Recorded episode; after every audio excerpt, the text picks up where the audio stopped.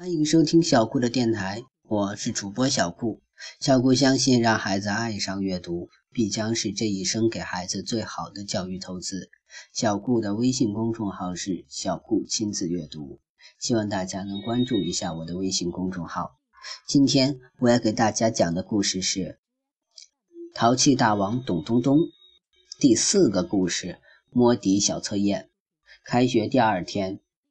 早读课，董东东示威似的把豪华早餐铺了一桌，恨不得把希尔顿的自助餐也搬到教室里来。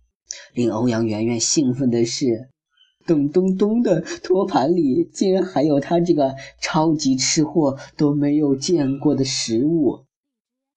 欧阳圆圆望着董东东一晃一晃的二郎腿，羡慕地问道。董东东，你家一定很有钱吧？董东东撇嘴一笑，一边嚼着牛排，一边斜眼瞧了瞧坐在他右前方的左拉拉，说：“一般一般。”欧阳圆圆此刻的眼神，充分表达出一句话：“土豪，我们做朋友吧。”董东东对这个胖同桌印象不错，更重要的是，左拉拉说不能吃早餐，他就偏要对着干。于是，董东东大方的把托盘里的早餐分给了欧阳圆圆一半。你尝尝。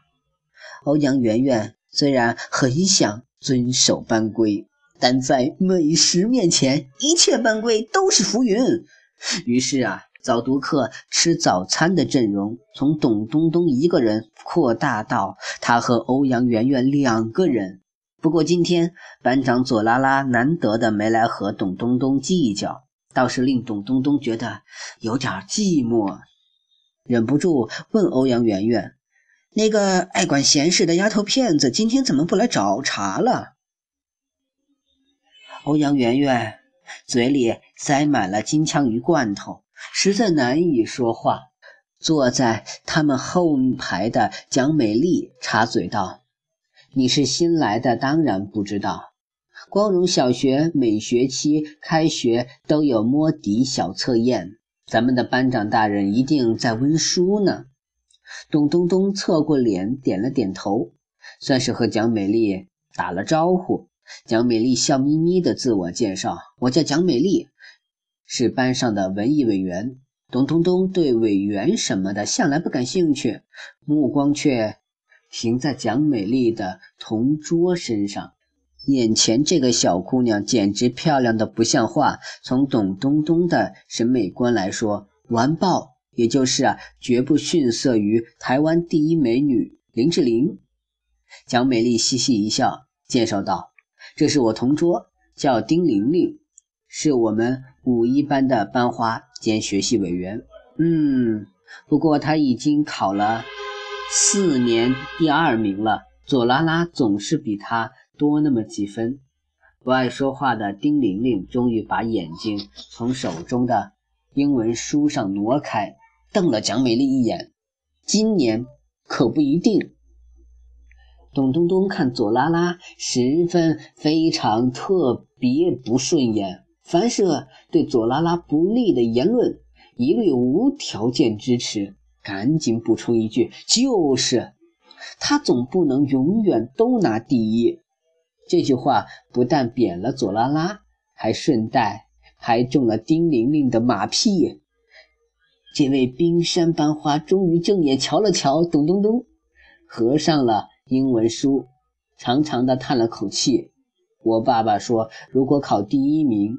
就给我买一架钢琴，可是有左拉拉在，感觉钢琴什么的还是离我太遥远了。董东东听到这里，油然而生一种蓬勃的正义感，心里在左拉拉的头像上又加上了一个大大的红叉，并且把它归类到阻止丁玲玲得到钢琴的恶势力行列。作为当仁不让的淘气大王，董东东花了三分钟时间，决定路见不平拔刀相助。